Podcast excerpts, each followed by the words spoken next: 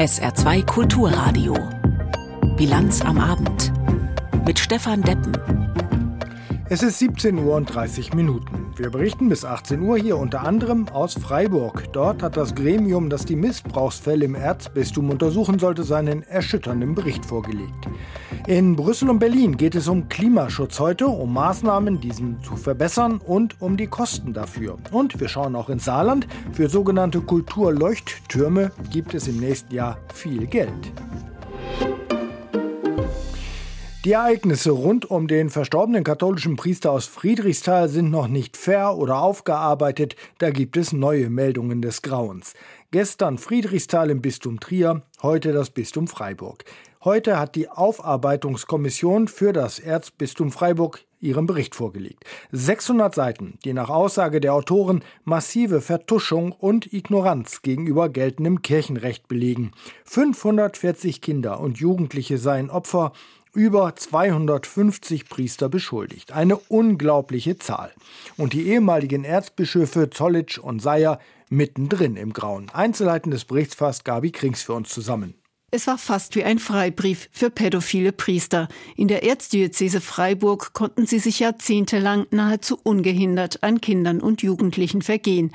Nur wenn der Missbrauch allzu offensichtlich wurde, hat die Bistumsleitung gehandelt. Man hat dann das sogenannte äh, Versetzungsmodell praktiziert. Von 1983 bis 2003 kümmerte sich Robert Zollitsch als Personalreferent um solche Fälle, erklärt Eugen Endres, ehemaliger Strafrichter und Mitglied in der AG Aktenanalyse, die den Missbrauchsbericht für das Erzbistum Freiburg verfasst hat. Demnach versetzte oder beurlaubte Zollitsch die kriminellen Priester stillschweigend oder schickte sie vorzeitig in den Ruhestand in enger Absprache mit dem damaligen Erzbischof Oskar Sayer. Dr. Sayer hat einmal auf einer Fahrt einer Person, die ebenfalls im selben Fahrzeug saß, wörtlich gesagt, dort drüben habe ich auch einen versteckelt. Und zwar massiver. Missbrauchspriester, den er da versteckelt hatte. Die AG Aktenanalyse hat unzählige Protokolle und bislang auch geheime Personalakten ausgewertet sowie mit 180 Personen, darunter auch Betroffene, gesprochen. Das Fazit sexualisierte Gewalt an Kindern wurde im Erzbistum Freiburg unter Umgehung von Kirchen- und Strafrecht systematisch vertuscht und verschleiert. Die Täter wurden geschützt, die Opfer allein gelassen. Eine Praxis, die Zollitsch dem Bericht zufolge später auch als Freiburg Freiburger Erzbischof und Vorsitzender der Deutschen Bischofskonferenz weiterpflegte. Raphael Hildebrand, Missbrauchsbetroffener aus Oberharmersbach, gibt sich erleichtert. Es hat dies bestätigt, was ich mir schon lange gesagt habe. Endlich würde ihnen Glauben geschenkt. Allerdings. Das ist wie eine frische Tat, was eigentlich innerlich jetzt passiert. Das heißt, ich fühle mich jetzt gerade mal bei mir im Fall 1995 zurückgeworfen. Sowas verjährt auch nie. Und diese Personen laufen jetzt frei herum und die müsste eigentlich irgendwo anders sein und nicht in Freiheit. Strafrechtliche Konsequenzen muss Zollitsch wohl nicht fürchten. Der amtierende Erzbischof Stefan Burger, der den Missbrauchsskandal schonungslos aufklären will, weiß noch nicht, wie er selbst mit seinem Vorgänger umgehen soll. Ob sein Porträt auch künftig noch an der Wand des Ordinariats hängen wird. Er hat die Verantwortung vorerst nach Rom übertragen. Klar, wir haben jetzt die Verfahrensordnung von Papst Franziskus, wo es Esis Lux Mundi dieses Verfahren läuft. Darüber hinaus kann ich keine weiteren Angaben machen, weil es jetzt nicht mehr um meine Zuständigkeit geht, sondern der Apostolische Stuhl jetzt hier die Dinge beantworten muss. Fest steht, mit dem Freiburger Missbrauchsbericht ist die Sache noch lange nicht ausgestanden. Vielmehr ist nun ein weiteres Kapitel aufgeschlagen im schmerzhaften Prozess der Aufarbeitung. Das Erzbistum hat versprochen, Betroffene weiter zu unterstützen und auch vor personellen Konsequenzen nicht zurückzuschrecken. Themenwechsel. Seit 2005 gibt es innerhalb der Europäischen Union schon den Emissionshandel. Die Grundidee, Kohlendioxid, also CO2, bekommt einen Preis und wer zu viel davon ausstößt, muss Verschmutzungszertifikate kaufen. So soll der Ausstoß klimaschädlicher Gase verringert werden. Das Europaparlament hat nun beschlossen, diesen Emissionshandel auszuweiten, also zusätzliche Wirtschaftsbereiche in diesen Prozess einzubeziehen. Allerdings, die einzelnen EU-Mitgliedsländer müssen der Reform noch zustimmen. Astrid Korall berichtet.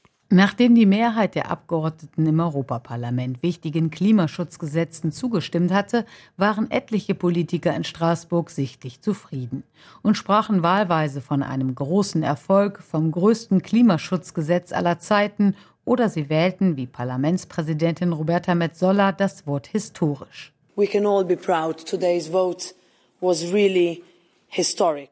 Die EU will bekanntlich bis 2030 die Treibhausgasemissionen um mindestens 55 Prozent im Vergleich zu 1990 senken. Und dazu soll der Emissionshandel entscheidend beitragen. Industrie und Kraftwerke müssen seit fast 20 Jahren für jede Tonne CO2, die sie ausstoßen, Zertifikate kaufen, wobei manche Unternehmen, etwa aus der Stahlbranche, Verschmutzungsrechte bislang auch kostenlos bekommen. Doch damit soll 2034 Schluss sein.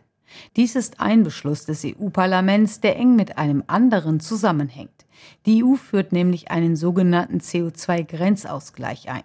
Heißt, außereuropäische Firmen werden zur Kasse gebeten, wenn sie etwa Stahl, Aluminium, Zement oder Düngemittel weniger klimafreundlich produzieren und in die EU bringen wollen. Bedenken, dass dies nicht mit Regeln der Welthandelsorganisation vereinbar ist, hatte Lara Burkhardt von der SPD nicht. Beim CO2-Grenzausgleich geht es nicht um Protektionismus, es geht um Klimaschutz. Im gleichen Maß, wie wir von ausländischen Herstellern eine CO2-Abgabe verlangen, müssen europäische Produzenten Verschmutzungsrechte im europäischen Emissionshandel erwerben. Also ist es genau gleichgestellt. Außerdem können auch ausländische Hersteller von der Grenzausgleichsabgabe befreit werden, wenn im Herstellerland ein CO2-Preis eingeführt wird, der dem der EU ähnelt. In den Emissionshandel will die EU außerdem weitere Teile einbeziehen. Die Schifffahrt soll künftig ebenfalls Zertifikate für den Ausstoß von CO2 kaufen müssen. Und ab 2027 soll er Gebäude und den Straßenverkehr abdecken, eine Regelung, die es in Deutschland schon gibt. Europaweit dürfte damit das Heizen mit Öl oder Fahren mit Benzin oder Diesel teurer werden. Dieser zweite Emissionshandel war besonders umstritten. Cornelia Ernst von den Linken nennt ihn weiterhin sozialpolitischen Unsinn. Denn wenn die Preise für Heizen und Mobilität deshalb noch weiter ansteigen, betrifft das vor allem ärmere Bevölkerungsgruppen und gefährdet den gesellschaftlichen Zusammenhalt. Klimapolitik muss auch sozial sein. Und nur so kann es vorangehen. Um Haushalte und kleine Unternehmen zu entlasten, will die EU einen rund 87 Milliarden Euro schweren Klimasozialfonds einrichten. Dieser Fonds, so schreibt der Vizepräsident der EU-Kommission Franz Timmermans auf Twitter, werde Bürgern dabei helfen, ihre Häuser zu isolieren, eine Wärmepumpe zu installieren oder ein Elektroauto zu kaufen. Auch wenn es an der Höhe des Fonds Kritik gab, das Parlament hat diesem Geldtopf heute mehrheitlich zugestimmt. In einem nächsten Schritt sind nun die Mitgliedstaaten am Zug. Erst wenn sie grünes Licht geben, können die unterschiedlichen Klimagesetze in Kraft treten. Wir bleiben beim Klimaschutz, allerdings aus anderem Blickwinkel. Der Bundesrechnungshof hat sich angeschaut, was die Bundesregierung über Gesetze und Verordnungen für Klimaschutzmaßnahmen ausgibt, wie diese Maßnahmen wirken und über welche entgegengesetzten Maßnahmen diese Aktivitäten dann möglicherweise konterkariert werden. Sebastian Tittelbach fasst die Erkenntnisse aus diesem Bericht zusammen.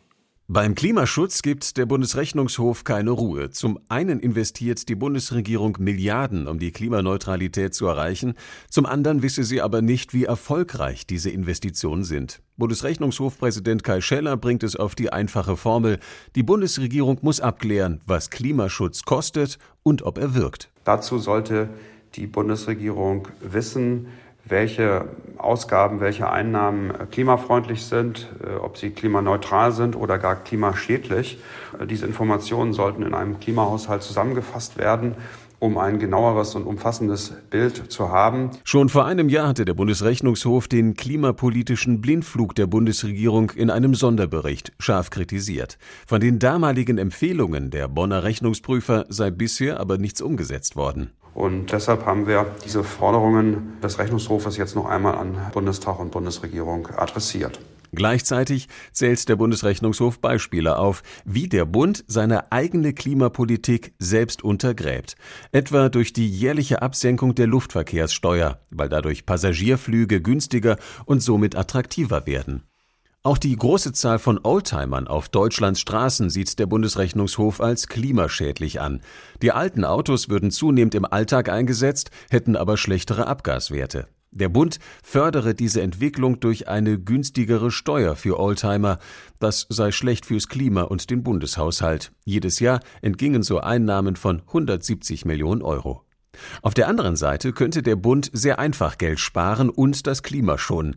Der Bund müsse damit aufhören, immer mehr Büroflächen anzumieten. Die zivilen Bundesbehörden hätten sich in den vergangenen Jahren vergrößert auf 8,2 Millionen Quadratmeter Bürofläche, als seien neue Arbeitsformen wie Homeoffice, Desksharing und Coworking Spaces noch gar nicht erfunden. Es wird weniger Fläche benötigt. Hier hat sich sehr viel getan und der Bund sollte deshalb überzählige Büroflächen abgeben und auch neue Bauten auf ein Mindestmaß beschränken. 20 Prozent weniger Fläche bedeutet etwa 300 Millionen Euro eingesparte Kaltmiete. Und der Bund müsste weniger heizen, was das Klima entlaste.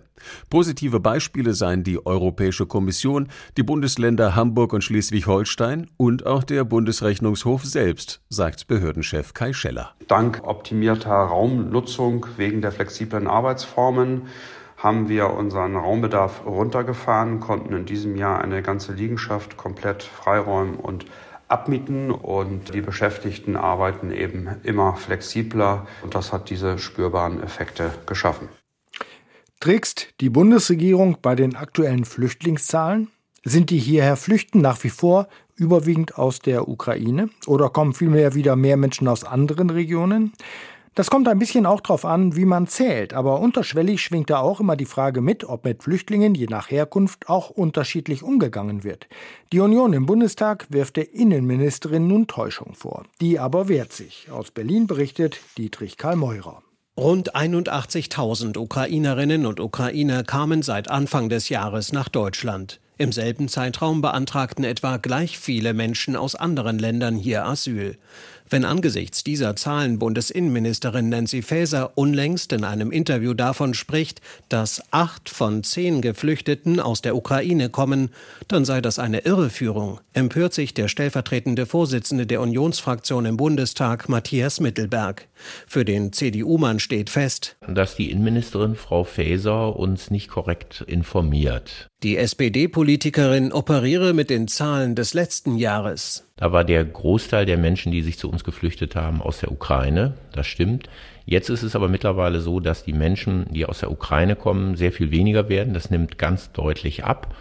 Und es kommen sehr viel mehr Flüchtlinge zu uns aus anderen Ländern, aus Arabien, aus Asien, aus den afrikanischen Staaten. Mittelberg fordert von der Ministerin. Ich würde selbstverständlich eine Richtigstellung erwarten. Die liegt schon vor. Nancy Faeser verweist bei Twitter auf die Gesamtzahlen seit Kriegsbeginn. Eine Million 60.000 Menschen sind wegen des russischen Angriffskriegs aus der Ukraine nach Deutschland geflüchtet. Seit Januar 2022 haben 298.000 Menschen aus anderen Staaten erstmals Asyl beantragt. Damit kommen 78 Prozent der seither nach Deutschland Geflüchteten aus der Ukraine. So betrachtet stimmt also das von Faeser im Interview verkündete Verhältnis der unterschiedlichen Flüchtlingsgruppen. Doch das dürfte den Oppositionspolitiker aus Niedersachsen nicht zufriedenstellen. Ihm geht es doch eigentlich um einen unterschiedlichen Umgang mit Geflüchteten aus der Ukraine und den Asylbewerbern. Für ihn ist klar, dass wir da unmittelbar helfen in einer aktuellen und schrecklichen Kriegssituation dass wir aber auf der anderen Seite auch nicht alle Probleme der Welt dadurch lösen können, dass wir Menschen aus allen Teilen der Welt unbegrenzt aufnehmen können. Das wiederum ärgert Clara Bünger, die fluchtpolitische Sprecherin der Fraktion der Partei Die Linke. Das ist ein Ausspielen der unterschiedlichen Flüchtlingsgruppen. Die Statistik zeige, dass nicht nur die Menschen aus der Ukraine, die kein Asylverfahren durchlaufen müssen, sondern auch der größte Teil der Asylbewerber letztlich einen Schutzanspruch hat. Die Abgeordnete aus Sachsen ordnet Mittelbergs Kritik an der Ministerin wie folgt ein. Er versucht, die Politik von Faeser so darzustellen, als würde sie liberale Flüchtlingspolitik betreiben, aber das Gegenteil ist der Fall und damit möchte er mit Stimmen am rechten Rand fischen und dadurch verschiebt sich aber auch der ganze Diskurs nach rechts. Tatsächlich fordert Christdemokrat Mittelberg, die Innenministerin solle sich für Asylprüfungen bereits an den EU-Außengrenzen einsetzen. Dagegen will die linke Bünger, dass Kommunen, die Geflüchtete aufnehmen wollen, stärker unterstützt werden. Unterschiedlicher könnten die geforderten Konsequenzen aus den Flüchtlingszahlen, egal welchen Zeitraum man zugrunde legt, nicht sein. 17 Uhr und annähernd 45 Minuten. Wir schauen jetzt auf die Nachrichten in der Bilanz am Abend. Die hat heute Isabel Tentrup für uns. Die Schweiz hält an ihrem Verbot für eine Weitergabe von Waffen und Munition an die Ukraine fest. Bundespräsident Berset verwies nach einem Treffen mit Kanzler Scholz in Berlin auf die Neutralität seines Landes. Diese verbiete Waffenlieferungen an kriegsführende Parteien. Man verurteile den russischen Angriff scharf und helfe der Ukraine humanitär und beim Wiederaufbau. Scholz hatte zuvor betont, dass die Zeitenwende alle zu einem Umdenken zwinge, lobte jedoch zugleich, dass die Schweiz sich den westlichen Sanktionen gegen Russland angeschlossen habe. Die Gewerkschaft Verdi hat das Sicherheitspersonal an mehreren deutschen Flughäfen zu Streiks aufgerufen. Betroffen sind demnach die Flughäfen Düsseldorf, Köln-Bonn und Hamburg. Der Streik soll in der Nacht von Mittwoch auf Donnerstag beginnen und in der Nacht von Freitag auf Samstag enden. Die bisherigen Verhandlungen mit dem Bundesverband der Luftsicherheitsunternehmen hätten keine Lösungen gebracht. Verdi fordert nach eigenen Angaben höhere Zeitzuschläge für Nacht-, Wochenend- und Feiertagsarbeit außerdem bessere Überstundenregelungen. Im Saarland machen sich wieder mehr Menschen selbstständig. Die Zahl der gewerblichen Firmengründungen ist im vergangenen Jahr im Vergleich zu 2021 um mehr als 12 Prozent auf mehr als 2500 gestiegen. Das geht aus dem neuen Gründerreport der Industrie- und Handelskammer hervor. Trotzdem habe man noch nicht wieder das Vor-Corona-Niveau erreicht. IHK-Hauptgeschäftsführer Tome forderte die Politik auf, jungen Menschen wieder mehr Lust auf die Selbstständigkeit zu machen. Die Generalstaatsanwaltschaft ermittelt gegen zwei Mitglieder des Saarbrücker Stadtrats wegen möglicher Korruption. Wie die Anklagebehörde mitteilte, handelt es sich um zwei Stadträte der Gruppierung Die Fraktion. Die beiden Lokalpolitiker stünden im Verdacht, bei der Abstimmung über die Erweiterung der Saarbrücker Fußgängerzone ihre Stimme verkauft zu haben. Die Entscheidung fiel im vergangenen Sommer knapp mit 31 gegen 29 Stimmen aus. Die Ermittler durchsuchten heute das Büro der Fraktion Fraktion und die Wohnungen der Politiker. Ein Sprecher der Fraktion wies die Vorwürfe zurück. Es sei eine Frechheit zu behaupten, dass man seine Stimme für nur 800 Euro verscherbele.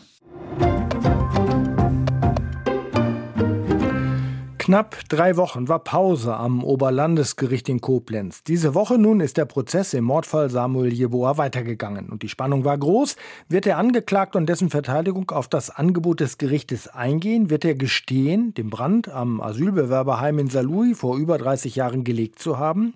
Dann könnte er mit einer vergleichsweise milden Strafe rechnen. Heute aber stellte sich schnell heraus, so wird das nichts. Unser Kollege Jochen Marmet beobachtet diesen Prozess von Anfang an für uns. Was ist denn nun mit diesem sogenannten Deal? Also dieser Deal kann man sagen, der ist nicht geplatzt, sondern ist eher vertagt worden. Er ist eigentlich noch offen. Denn das Angebot, das es gab, bestand ja daraus, dass wenn nach Jugendstrafrecht verurteilt würde bei einem qualifizierten und aussagekräftigen Geständnis, dann würde es eine Mindeststrafe von fünfeinhalb Jahren geben, vielleicht so hm, sieben bis acht Jahre im Maximum. Das war eigentlich das ursprüngliche Angebot. Und Zwischenzeitlich, in den zwei Wochen, wo nun Pause war, gab es eine Verschärfung durch den Generalbundesanwalt. Der hat gesagt, nein, das reicht uns nicht. Wir wollen mindestens sechseinhalb Jahre als Mindeststrafe. Und in dem Moment sagt natürlich die Verteidigung, das ist eine ganz neue Grundlage für die Gespräche, die wir ja auch mit dem Mandanten, also dem Angeklagten, führen müssen. Und aus diesem Grund können wir uns dazu im Moment noch nicht äußern. Sie haben aber nicht explizit gesagt, wir wollen diesen Deal nicht. Es bleibt also offen. Das heißt, es geht jetzt darum, dass die Verteidigung ihrem Mandanten erklärt, hör mal, wenn du glimpflich vergleichsweise rauskommen willst aus dieser Nummer, nimmst du das Angebot einer längeren Haftstrafe an. Das ist natürlich vielleicht die Strategie der Verteidigung. Darüber kann man spekulieren. Auf jeden Fall ist ganz klar gesagt worden, es gibt weiteren Gesprächsbedarf für uns, weil wir einfach sozusagen überrascht worden sind von diesem Verschärfen der Mindeststrafe. Und wir haben einfach noch nicht genug Zeit gehabt, um das Ganze nun und damit auch den Fortgang des Verfahrens abzusprechen und dann eine entsprechende Einlassung zu machen. Ja, von einem qualifizierten Geständnis ist die Rede. Was heißt denn das? Das kann ja viel bedeuten. Also da hat sich dann natürlich nichts dran geändert, wenn es eine neue Verständigung geben sollte. Qualifiziertes äh, Geständnis muss der Angeklagte ablegen. Er kann also nicht einfach pauschal sagen, ich war's und damit hätte er auch gestanden, sondern er muss Täterwissen preisgeben. Das heißt, er muss, wenn er es alleine gewesen wäre, erklären, warum er es getan hat, wie er es getan hat, wie er 1991 im September in diesem Asylbewerberheim, bei dem Samuel Jeboa ums Leben kam, bei dem Brand, wie er vorgegangen ist. Und das heißt, er muss Wissen offenbaren, das so bisher noch nicht bekannt ist, aber auch nachprüfbar dann eben wird.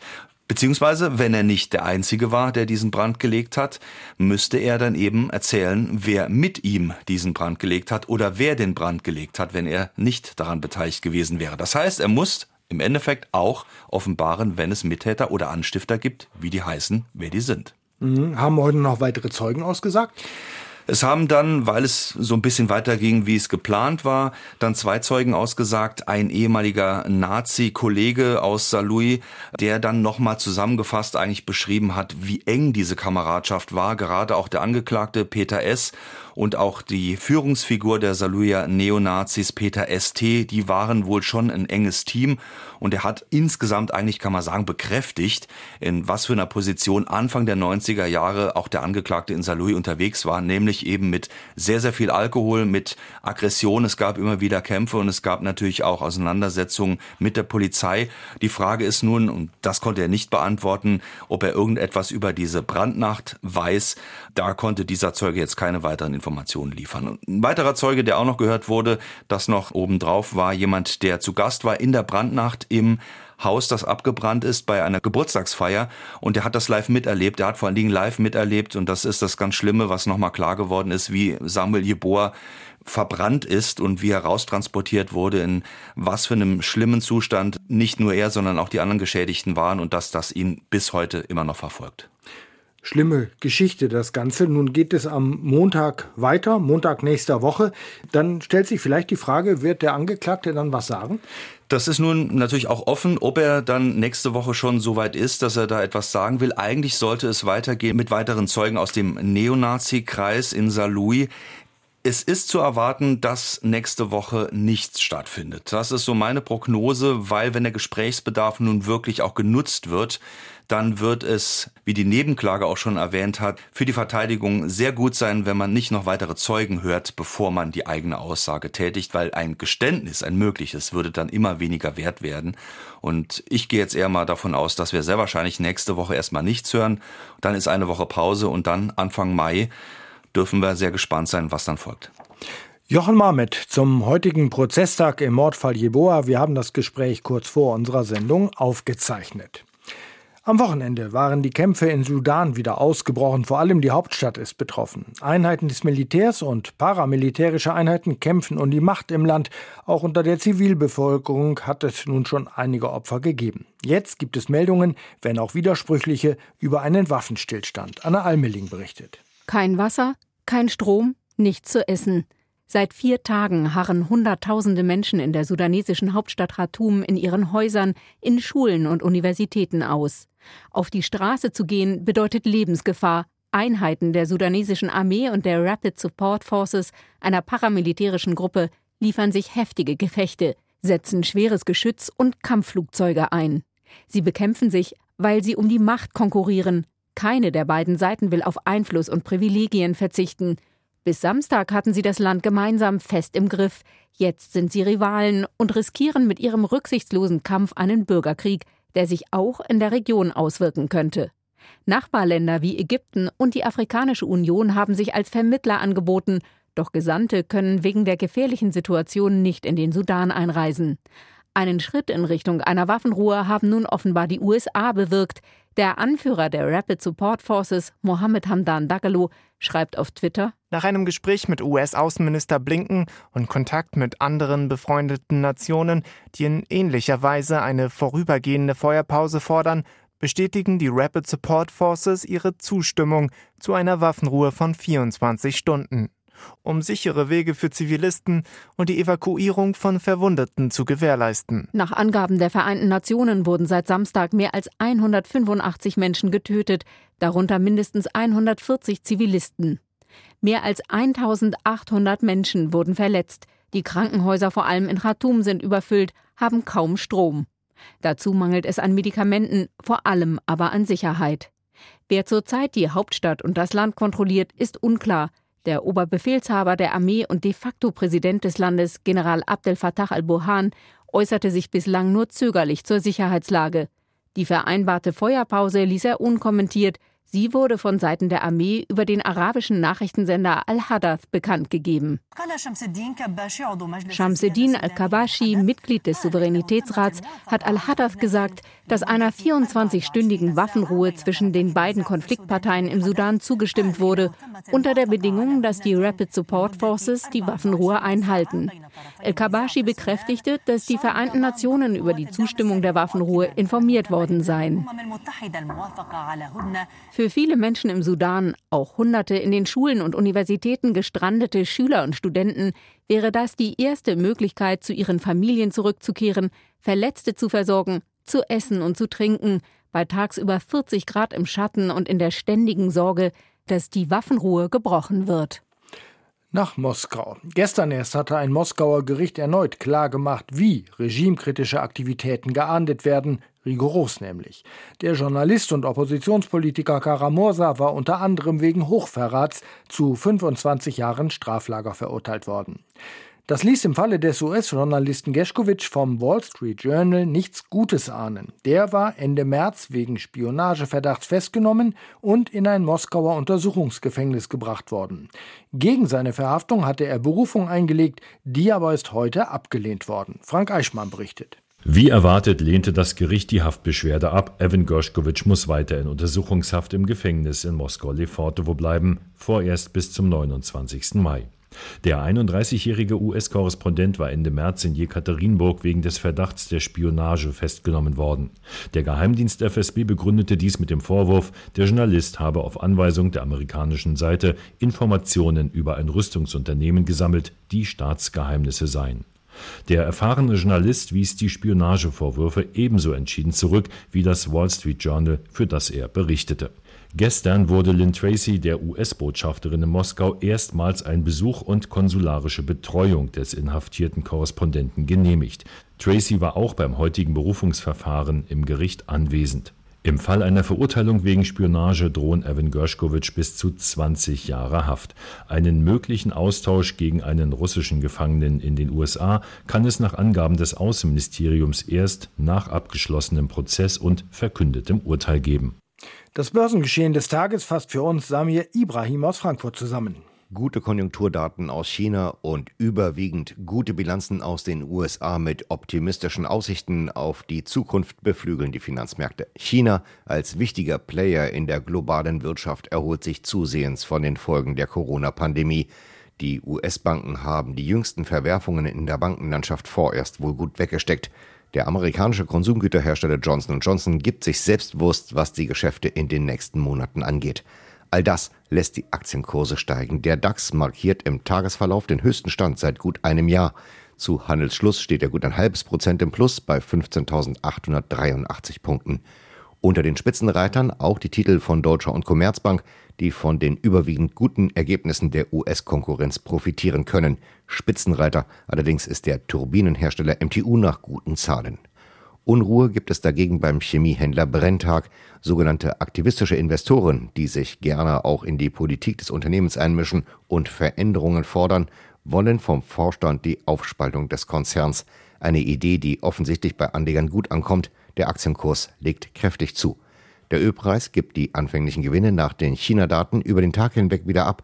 Der Euro hält sich nahe der Marke von einem Dollar. zehn. Das Saarland will im kommenden Jahr vier sogenannte kulturelle Leuchttürme fördern. Dabei handelt es sich um verschiedene Kunst-, Film- und Musikfestivals. Sie erhalten zusammen 1,2 Millionen Euro. SR-Reporterin Jana Hiege. Insgesamt hatten sich zwölf Projekte beworben. Vier bekommen nun eine Summe von bis zu 400.000 Euro. Darunter eine Premiere, eine Opernproduktion am Saarpolygon in Ensdorf. Über vier Jahre soll auf dem Plateau der Halde die Zauberflöte aufgeführt werden. Außerdem gibt es Geld für das Jazzfestival Fillin. Hier kooperieren die bestehenden Jazzfestivals in Saarbrücken, Saarlouis und St. Ingbert. Das dritte Projekt ist ein Festival für Lichtkunst am Saarbrücker Osthafen. Für die kostenlose Veranstaltung sollen internationale und lokale Lichtkünstler engagiert werden. Weil der Fördertopf durch die drei Projekte nicht komplett ausgeschöpft war, bekommt das Filmfestival Max Ophüls Preis 80.000 Euro. Ziel sei es, mit den Veranstaltungen den saarländischen Tourismus anzukurbeln und die Zahl der Übernachtungen zu steigern, sagte Wirtschafts- und Tourismusminister Barke.